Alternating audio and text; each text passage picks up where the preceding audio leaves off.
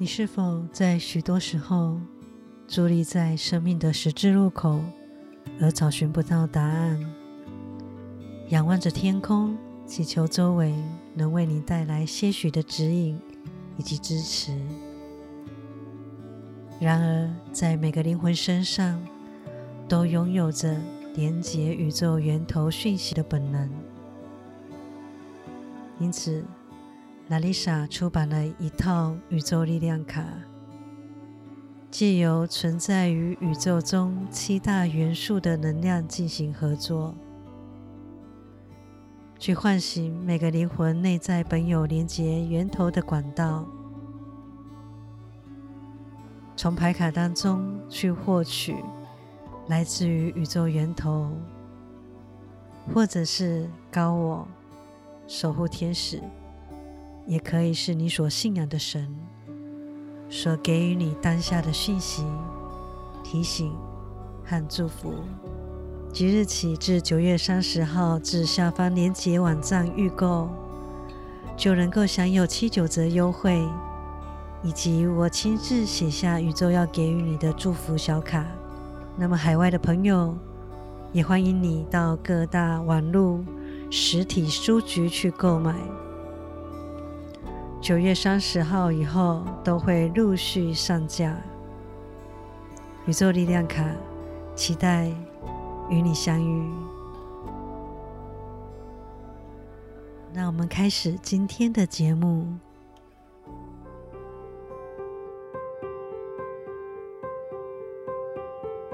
欢迎收听沐浴心灵。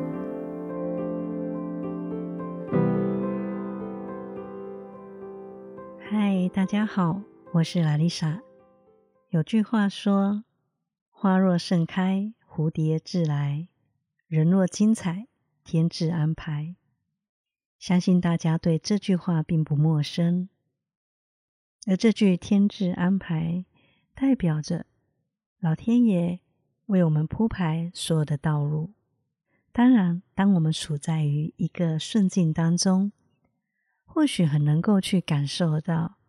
上天为我们带来的这些安排是美好的，但是相反的，如果我们正处在于一个困境当中，又要如何去看待这所谓的来自于上天的安排呢？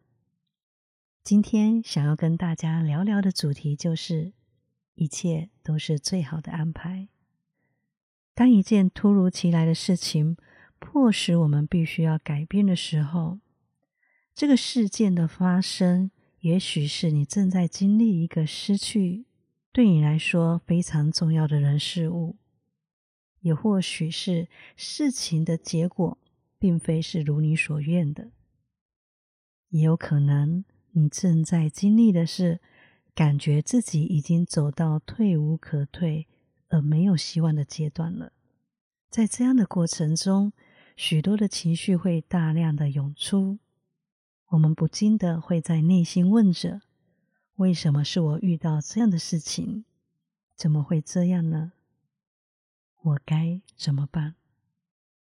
我们往往会在内心中产生这样的疑惑，并且跟自我的内在开始不断的产生抵触，在挣扎中，我们会感到痛苦。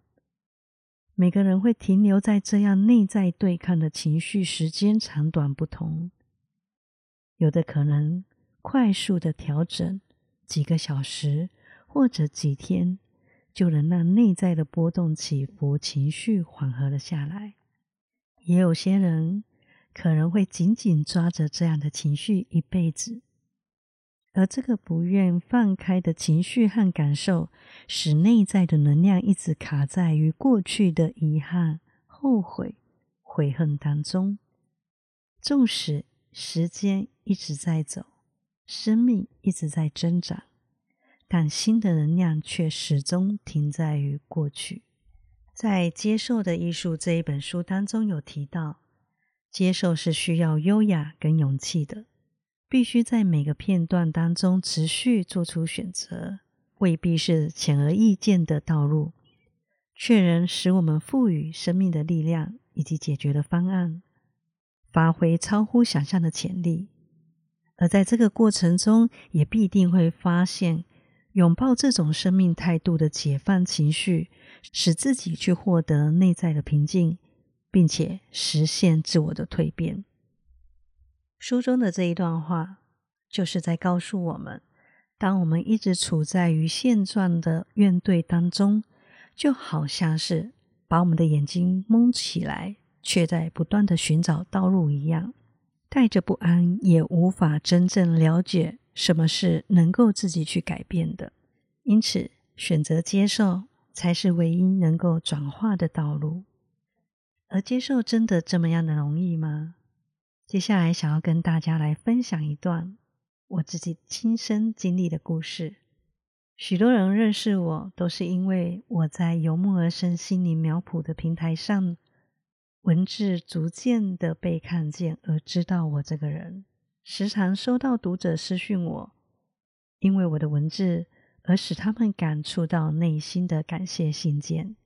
我也很感谢这些透过文字而认识我的每一个人，虽然从未谋面，却因为文字而产生了连结。曾经有人问我，我的文笔是因为我来自于过去。就读国文系还是语文系的吗？答案都不是。但我有一个特别的经历，想在这边分享给大家。在我国小的时候，我是学校的田径躲避球校队，时常代表学校去参加各个区域的大小场比赛。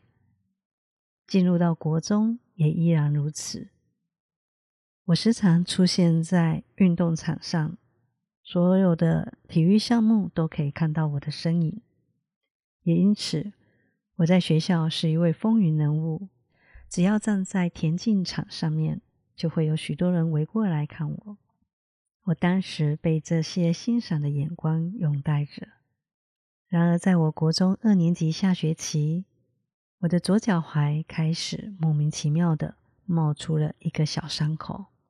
当时我只觉得自己。也蛮常东一块淤青，西一块淤青的，应该是自己不小心撞到而不知道，所以没有太在意这个伤口。但我慢慢的去发现，左脚踝从一个伤口冒出来之后，就开始陆陆续续的冒出许许多多不同大小的伤口。当时找不出什么样的原因，我也到了医院去做了切片检查。但依旧没有办法找到一个原因。随着伤口逐渐慢慢的扩散，我的左脚疼痛肿胀的几率越来越大，夜里都会痛到醒来哭泣。当时的状况，别说跑步了，连好好走路都感到困难。因此，我被迫暂停了许多赛事，硬生生的从田径场上面被换了下来。每天我会从教室的窗户看见自己的团队正在为了区运赛而努力练习，而我原本也是其中的一份子，现在却只能坐在教室里看着。那段期间，我确实感到很深的失落感，也不知道自己的脚怎么了，不知道自己还是否能够继续的跑下去。我仿佛失去了一个生活的重心。开始会在一个人的时候悲伤的掉眼泪，也害怕别人看见曾经这么风光的自己也有脆弱的那一面。而当时我的班级导师看着我从原本爱笑的模样变得沉默。有一天，他送了我一本他自己当时非常喜欢的一本书，书名叫做《门里门外》。这本书的第一章就在讲述门里门外所经历的世界是不同的。门外充满着冒险、未知、惊喜，而门内的世界是安定、向内、放松的。常年处于在门外的变动当中，也需要回到门内去找寻稳定感。而若始终都在门内享受着安定，偶尔也是需要走向于门外，去体验新的视野和发现的。门里门外这两个世界是相互平衡的。这本书对当时的我来说，就像是在提醒我：既然暂时无法继续在门外探险，那何不回到门内，去看看这门内的自己有什么连自己都不知道的有趣事物呢？于是，就因为这本书，我开始将总是看着窗外的目光。放在了阅读上，一本看完再去寻找下一本。我不喜欢看小说，但对于小品的文章还有新诗特别的喜欢。就这样一头栽进了阅读的领域。某一天，我的导师告诉我，他为我报名代表班上去参加作文比赛。这真的吓坏我了。一直以来，自己都如同野生的孩子一样。奔驰在田径场上面，对于文笔的创作，只要有交作业就好，也没有太过于去深入了解。对于老师的推荐，我感到非常的不能理解，但我依然带着老师为我准备的一些关于写作的资料回家去了解，有种像临时抱佛脚的那一种心态去参加这个比赛。这也许是老天爷给予我的鼓励吧。当时我没有想到，我拿下了蛮不错的成绩。那是我开始真正觉得，原来我是可以透过文字来表达的。而之后，我到毕业以前，都一直再也没有回到田径场上了。但我不再感到遗憾，因为我从这段过程当中收获的许多未知的我自己。就在我进入到高中阶段的时候，我再一次参加的作文比赛，我非常记忆犹新。当时的作文题目就是“最苦与最乐的事”，而在我文章中所描述到最苦的事情，就是在我国中最风光的那个阶段，脚的伤口迫使自己从一个原本有热爱以及能够感受到自豪的状态。被硬生的拉了下来的过程，但最乐就是从这个过程当中，我看见了来自周围的爱。坐在我前面的同学，为了让我总站的脚舒缓一点，总是会将椅子尽量的往后，自己只坐椅子的一半，让出了后半部的椅子，可以让我将脚放在椅子上面，而缓解脚的不舒服。而每一次我到了外扫区，准备要去打扫的时候，远远的就可以看见我的同学已经帮我的部分打扫干净了。他们会在远处比手画脚的要我别过去了，回教室吧。我也在这个过程中，因为导师的启发，开始喜欢阅读和写作，去静下来记录过去我因为速度而无法慢下来体会的细微美好。这篇最苦与最乐的文章，也为我在那次的比赛中拿下漂亮的成绩。或许外在我们所认为的苦并未改变，但因为我们内心的心态不同了，看待苦的角度也早已变得不一样了，便能去看见背后所蕴藏甜的那一份滋味。每个人会走到此时此刻，都是经历过许多生命故事交叠而来的。若没有这些碰触，我们也无法成为现在的自己。如同现在正在创作文字的我，也十分的感念曾经的那一个过程，将我拉下来的那一段迷失的经历。而这些经历都在我生命脉动当中。有迹可循的去找寻到一个答案。西元一九六八年，在瑞典出生了一位小女婴，她一出生就没有了双臂，左脚只有右脚的一半长。当时她的父母面对怀胎十个月、充满期盼的女婴是这样出生在他们的面前时，内心十分的悲伤难过。毕竟。哪个父母不期待自己的孩子是健康，也合乎我们所谓正常的外观状态？他的父母看着女婴的脸庞，知道这是神送给他们的礼物。很快的，他们就去接受这样特别的孩子到来。当他们知道要让小女孩感觉自己并没有跟大家有什么不一样的第一步，就是他们必须先用一个正常的心态去将孩子视为是一个正常的孩子。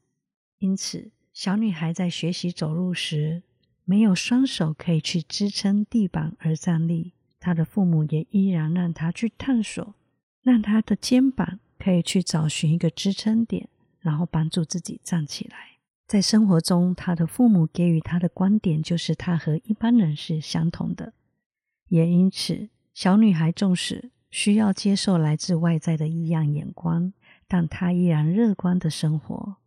她的父母在女孩三岁的时候就开始教她游泳，六岁的时候，她就可以将自由式游得非常的好。十五岁那一年，因为女孩非常优异的成绩表现，而入选了瑞典的国家代表队。十八岁那一年，她就代表瑞典参加世界冠军杯比赛，打破了世界纪录，并且以蝶式勇夺了四面金牌。他从来不将自己隐藏起来，而是去展现被赋予的生命。他喜欢唱歌，于是用脚学习自弹自唱。高中毕业之后，就进入了大学，主修声乐，在音乐上的天赋也受到许多的肯定。而今，他已经是职业巡回的演唱家了。他就是瑞典非常知名的玛丽亚·莲娜。我在很久之前看过他一本著作《用脚飞翔的女孩》。从他的故事中可以看见，他跟一般人一样，开车、做菜、画画、编织，都是用脚就可以去完成的。从他的笑容里，完全感受不到有什么不一样的地方。也确实，他的父母一直以来带给他的是一种完整。而无缺憾的生命观念，因此他的内在并不纠结于我们所认为的没有或者缺陷上，而是去看见拥有的，并且去创造出更大的价值。莲娜曾经说过：“这个世界上能够抱怨的事情太多了，但也有许多值得感恩的事情。就像他从来不抱怨没有双手，因为他不需要双手。”他可以完成许多他想要做的事，用脚去做任何的事情，这是练习的问题。但他在乎的是，人生的快乐并不在于你有没有手，而是在于你跟周围的关系，是你所经历的一些事情、感觉，而最重要的是感受周围的爱。我们许多时候会觉得，生命由不得我们。而陷入到框架的泥沼当中出不来。然而，这只是我们去看见了没有，而忽略了我们真正拥有的。莲娜的父母并没有去责备上天给予他一个有缺陷的礼物，而是接受这一份老天爷为他们精心安排的礼物，去接受、正视，并且指引他去看见生命存在着各种的意义和可能性。你永远可以去选择用什么样的方式，用什么样子的一个视角去开创自己的生命道路。最后，我用一段话来作为今天的结尾：我们的生命有时带给我们一种措手不及的急速转弯，但是在转弯处，我们会因为放慢而更有时间内省。甚至感受自己的情绪，有时候我们是需要给轨道一些前进的时间去运转。当内在真正去接受这些改变的时候，我们才有机会去看见其他的可能性和解决的方法。当我们真正去回头再看的时候，你会发现每一个转弯处其实都是宇宙为你量身定做的。一路上，无论你遇见了谁，他都是你生命中该出现的人，都是对的人。无论发生什么样的事情，那都是唯一会发生的事情。不论事情开始于哪个时候，也都是刚刚好的时间点。每一个安排都是必然的相遇和经历。那些你正感受到无法接受的事情，可以尝试着去接受它，并且转换视角，看见另一个角度的拥有，你就会发现背后隐藏着是爱，还有力量，是你足以去开创的新的契机。因为宇宙绝对不会给予你超出你能力范围之外的事情，会带到你的面前的，绝对是能够从你身上找到那个内在的力量和创意，去面对眼前的这一切，包括你的存在，也是宇宙中最美好的安排。在宇宙的神圣秩序当中，从未出错，也从未失误过。信任自己的生命力量，感谢每个阶段的经历，一切都会是最好的安排。